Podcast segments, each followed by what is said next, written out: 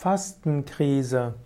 Als Fastenkrise bezeichnet man eine körperliche oder psychische Krise, die geschehen kann, wenn man fastet.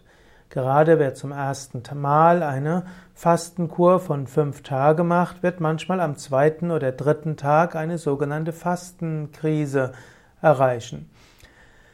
Fastenkrise ist eine Erscheinung während des Fastens, die auf den erhöhten Abbau von Giftstoffen zurückgeht. Es gibt Giftstoffe, die im Fettgewebe gespeichert sind und die führen dann dazu, dass die und beim Fasten werden diese Giftstoffe aus dem Fettgewebe herausgenommen. Und dann fühlt sich der Fastende vielleicht flau, er ist vielleicht gereizt, niedergeschlagen, er ist vielleicht etwas ängstlich oder denkt irgendwann müsste wieder essen. Manchmal können auch körperliche Beschwerden auftreten, wie Übelkeit oder auch Kopfweh. Diese, diese Beschwerden gehen typischerweise am nächsten Tag vorbei. Während der Fastenkrise sollte man darauf achten, dass man genügend trinkt, dass man vielleicht mehr Kräutertee zu sich nimmt, dass man mehr Wasser zu sich nimmt oder eventuell die Menge an Obstsaft etwas erhöht.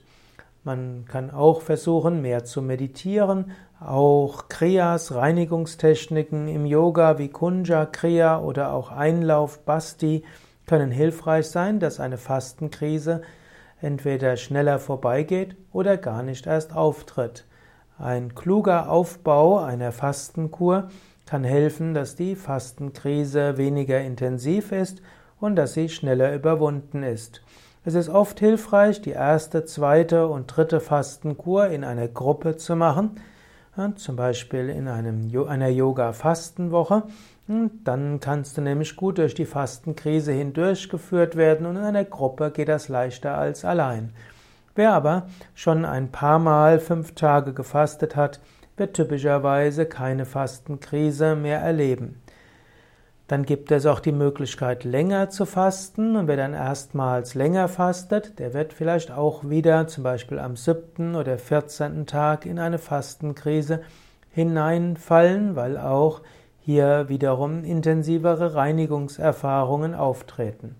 Aber wer die Fastenkrise kennt von früheren Fasten, kann gelassener damit umgehen und kann insbesondere auch über Yoga und Meditation zu einer Erfahrung kommen, die jenseits ist aller Krisen körperlicher und psychischer Erfahrungen.